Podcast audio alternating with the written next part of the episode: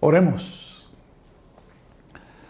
Padre bueno, delante de ti estamos y en esta hora para pedirte que tu Espíritu bendito nos ilumine. De manera tal que al mirar tu palabra y al reflexionar en ella, podamos oír tu voz y podamos ser transformados por ella. Por Jesucristo nuestro Salvador, te lo pedimos. Amén y amén. ¿Y la familia? Durante este tiempo, seguramente, estas últimas semanas, al, al, comenzar un año nuevo, generalmente nos vemos cuando se puede o nos comunicamos vía telefónica o a través de los medios virtuales con seres queridos y preguntamos cómo estamos. Y generalmente entre las preguntas que incluimos para conocer el estatus de la gente que amamos es ¿y la familia? Y yo creo que es una bonita manera de expresar nuestro interés por otros cuando preguntamos por la familia. Pero en la, mañana de hoy esta pregunta no va a mirar al estado del núcleo familiar de cada uno de nosotros, sino que va a servir como punto de partida para poder reflexionar acerca de la familia como institución. No sé cuántos de ustedes sabían que en los Estados Unidos las estadísticas y de hecho en Puerto Rico son muy similares. De los núcleos familiares, el 30% no son núcleos familiares tradicionales, es decir, son núcleos familiares en donde hay un solo padre, un padre, una madre, o que están divorciados o viudos, incluso hogares formados por hijos y padres del mismo sexo. Seguramente usted tiene cierta preocupación por el creciente número de parejas disfuncionales o de parejas que la gente llama no tradicional para de alguna manera tratar de eh, presentar la idea de que existen muchas opciones. Yo creo que la iglesia tiene el deber y la responsabilidad, primero con Dios, luego consigo mismo y con los demás que están alrededor suyo, de examinar con mucho cuidado no lo que es la corriente del siglo que vivimos, sino lo que es la opinión de Dios, y en este caso en particular, sobre la familia. Por eso preguntamos, ¿y la familia? Para eso, en la mañana de hoy, vamos a examinar un pasaje que es único en los evangelios. Lucas es el único de los cuatro evangelistas que nos trae esta historia tan interesante. Hemos dicho antes que Lucas se sirve del testimonio de otras personas para escribir el Evangelio, porque él no fue un testigo ocular. Y con toda seguridad, para esta historia que hoy estaremos mirando, su fuente principal debió haber sido María, la madre de Jesús. Y vamos a estar mirando a la familia y su rol, el rol tan importante que juega en la sociedad, pero sobre todas las cosas, el rol tan importante que juega la familia en el diseño de Dios. ¿Qué nos dice el texto que leímos hace un rato? Bueno, Lucas nos dice que la familia de Jesús, en este caso particular, solamente se mencionan tres miembros de esta familia, aunque sabemos que con toda seguridad a esta altura, cuando Jesús tenía 12 años, había otros chicos en la casa porque Jesús tuvo hermanos y hermanas. Pero Lucas pone su atención particular en estos tres miembros de la familia de Jesús.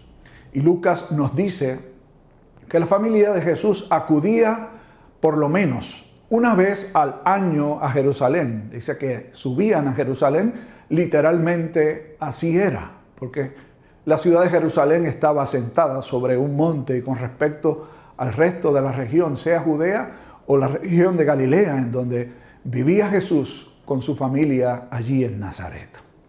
De hecho, la ley establecía que todo judío que viviera en la región de Judea debía acudir a Jerusalén tres veces al año para celebrar tres grandes fiestas. Y estas tres grandes fiestas eran la fiesta de la Pascua, la fiesta de los tabernáculos y la fiesta de Pentecostés. De las tres grandes fiestas, una de ellas era la de mayor importancia y a la que los padres y las familias que vivían distantes, es decir, a más de 24 eh, millas de distancia de eh, la ciudad de Jerusalén, se les permitía entonces acudir a una de estas grandes fiestas, que era la fiesta de la Pascua. La orden de la ley era que todo varón asistiera y debían acudir a la fiesta por regla general todos los varones, pero en algunos casos acudían también a la fiesta las madres y en pocas ocasiones hijos, pero estos debían tener 12 años o más. ¿Por qué razón? Porque se entendía que un niño judío entraba en la vida adulta en términos de su relación con Dios a los 13 años, los años, perdón, lo que se llamaba Erbar Mishnah, que no es otra cosa que el momento en el que el niño se convierte en un hijo del mandamiento, literalmente quiere decir eso, o un hijo de la ley. Se les llevaba usualmente entonces un año antes, a los 12, para que comenzara a tener una idea de lo que se iba a encontrar allí y de lo que significaba participar de una fiesta tan importante como era la fiesta de la Pascua. Así que de entrada sabemos por lo que Lucas nos dice que Jesús vivía en un núcleo familiar muy apegado al cumplimiento de la ley de Dios. Es decir, Jesús vivía dentro de una familia muy cuidadosa de honrar a Dios en todo lo que hacía. De hecho, María no tenía por qué asistir. Y Lucas nos dice que tradicionalmente, es decir, todos los años, acudían los padres de Jesús a la fiesta. Debemos asumir también que esta debió ser la primera vez que Jesús fue a participar de la fiesta en Jerusalén porque, como he dicho, normalmente los niños menores de 12 años no asistían a la fiesta. También es importante reconocer un par de datos más.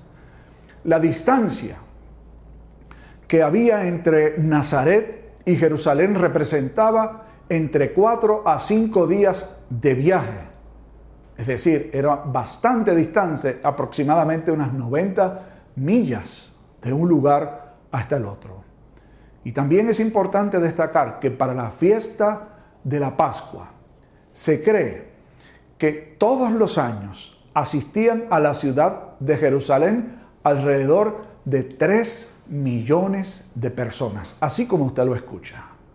Venían judíos de todos los lugares cercanos para participar de esta gran fiesta. ¿Por qué traemos todos estos datos? Creo que es importante entenderlos. Generalmente la gente que vivía en un poblado, en una ciudad, viajaban juntos, una caravana de familias, llegaban hasta el lugar y regresaban hasta sus respectivas ciudades.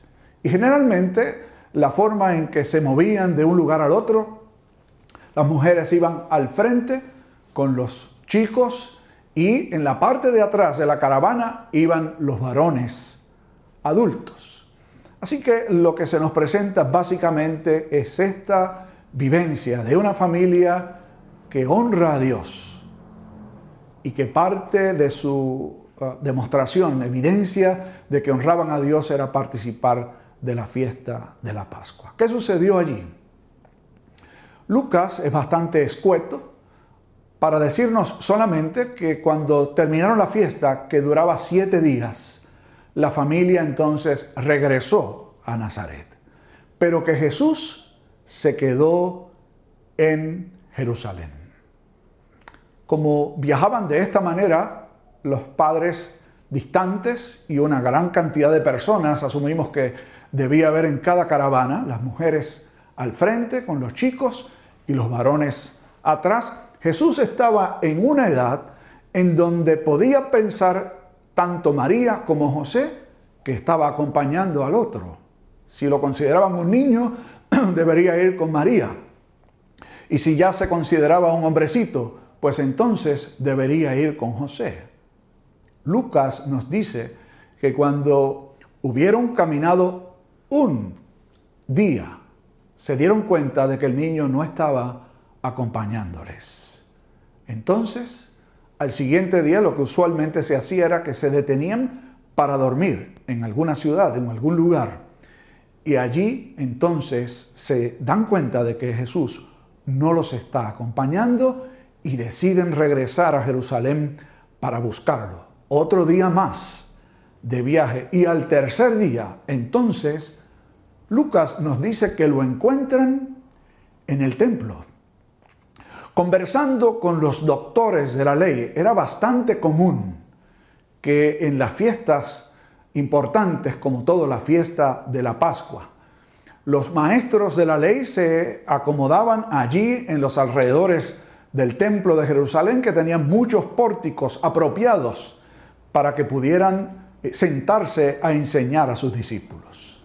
Ya había pasado la fiesta, evidentemente, pero allí quedaban los doctores de la ley y Jesús estaba sentado entre ellos, preguntando y respondiendo también y escuchando las respuestas de los doctores de la ley. ¿Qué sucedió?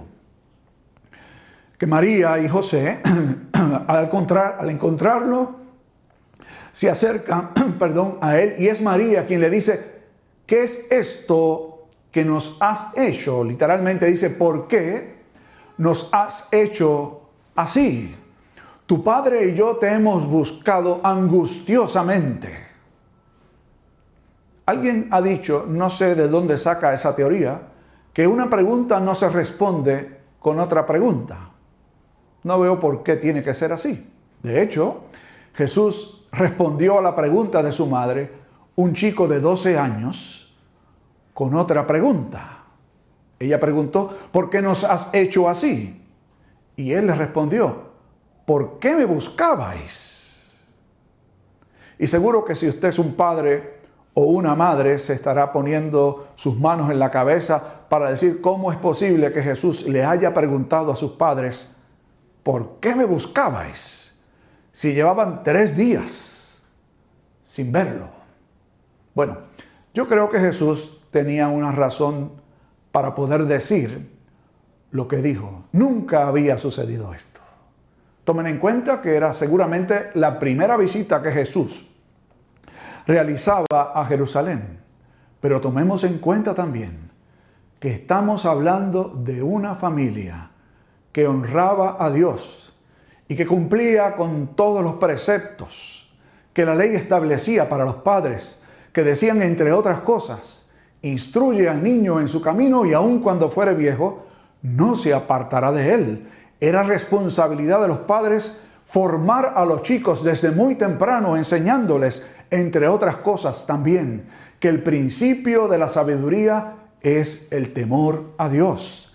Teme a Jehová y guarde sus mandamientos. Ese es el todo de la vida, entre otras citas escriturales que seguramente fueron parte de la formación de Jesús.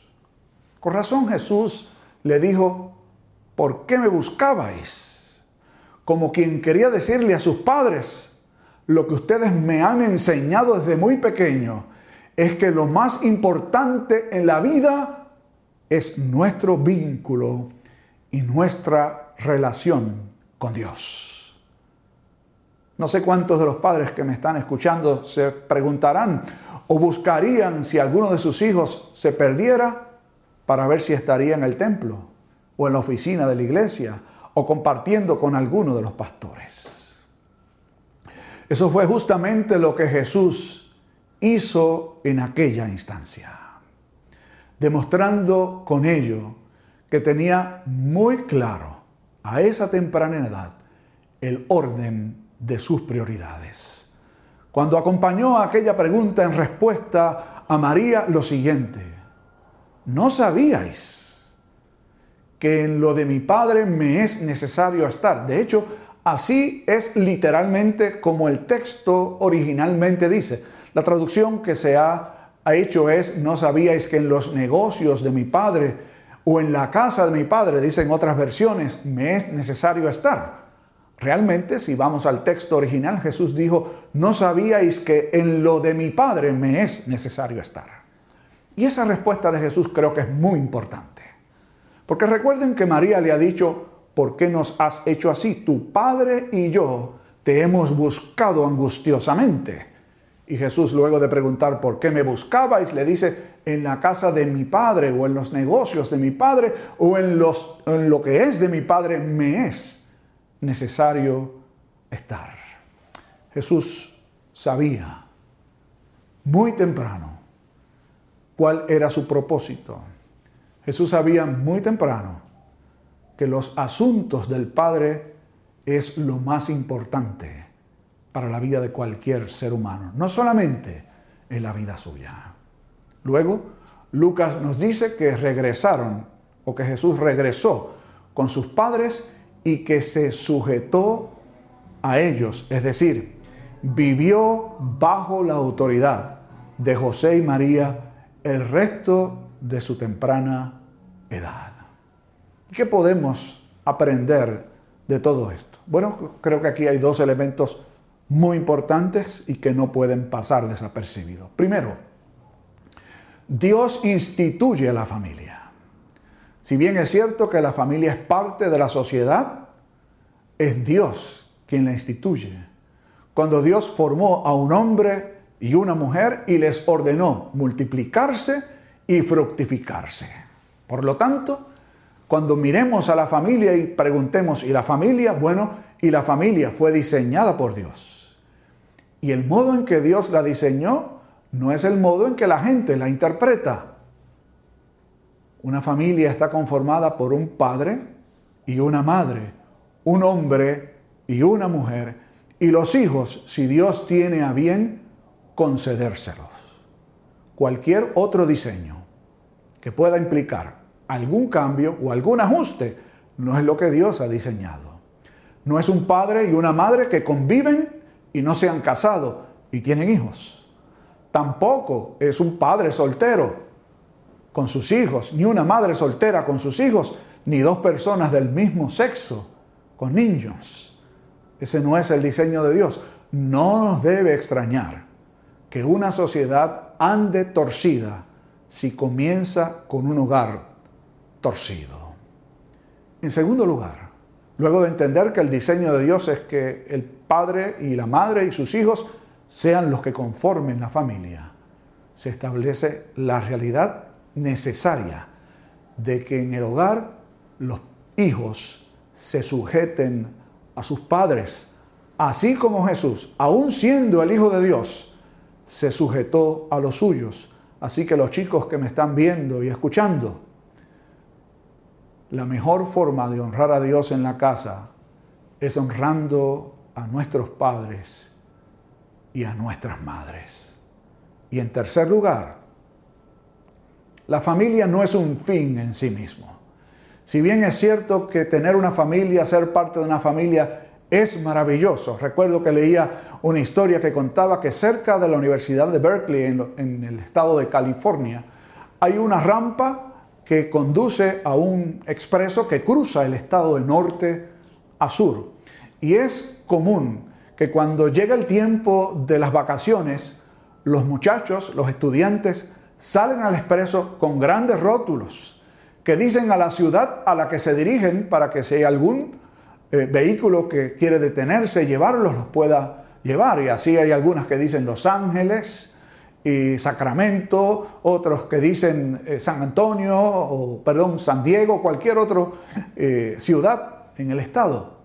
Pero es muy curioso que en este caso salió un jovencito con un rótulo que no indicaba la ciudad donde vivía, sino que con grandes letras decía, mi mamá me espera. ¿cierto? Es maravilloso ser parte de una familia y crecer dentro de un núcleo en donde somos amados por un padre y una madre.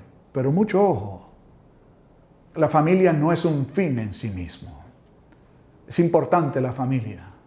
Son importantes los padres. Son importantes los hijos. Pero hay algo más importante que los padres y los hijos y la familia como núcleo. Y Jesús lo demostró cuando le respondió a sus padres, me es necesario estar en lo de mi Padre. ¿Es Dios el centro y la prioridad en tu familia? No te conformes con decir, bueno, mi familia está formada por un hombre y una mujer, un padre y una madre y los hijos, y yo estoy bien, estoy conforme a lo que Dios ha diseñado. Solamente un paso has dado. Es correcto, debe ser un padre y una madre. Pero es un padre y una madre y unos hijos que tienen a Dios como su centro, que tienen a Dios como su prioridad. En el siglo XVIII, eh, comenzando el siglo XVIII, el rey del Reino Unido, Jorge IV, fue a Irlanda para gestiones, eh, su reinado.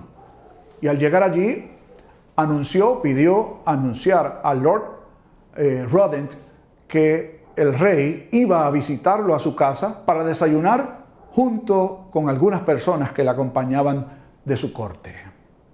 Lord Roden recibió la información y sabía el día que el rey iba a llegar a su casa. Así que Lord Roden se levantó y estaba realizando su devocional diario cuando tocan a la puerta y avisan que el rey del Reino Unido ha llegado para desayunar con él. Salió pronto, lo recibió y así algunas de las personas que le acompañaban los acomodó en un lugar propio en la casa y les dijo, están en su casa, pero excúsenme por favor. Comencé mi tiempo de devoción con Dios y estoy hablando con el Rey de Reyes. El rey Jorge IV dijo, si es así, yo quiero ir con usted. Y pasaron al lugar en donde estaba Lord Rodent y completó su devocional allí con su familia. En aquel lugar, Dios era el centro y no había rey humano que ocupara su espacio. ¿Es así en el hogar tuyo? ¿Es Dios el centro? ¿Es Dios el rey? Mucho ojo con convertir a la familia en el centro, a los hijos, a los padres o a cualesquiera que compongamos el núcleo familiar. Así que hoy tienes más información para cuando te pregunten, ¿y la familia? puedas decir, la familia fue diseñada por Dios, un hombre una mujer, e hijos criados bajo el celo de Dios. Que así nos ayude Él. Amén y amén. Padre bueno, bendice a nuestras familias. Concédenos tenerte a ti como el norte, el centro, alrededor del cual giren las vidas nuestras, para que así nuestros hijos, según vayan siendo formados, crezcan en el conocimiento tuyo y puedan replicar el modelo que en nuestro hogar les hemos enseñado. Por Jesucristo el Señor te lo pedimos, que así sea. Amén y amén.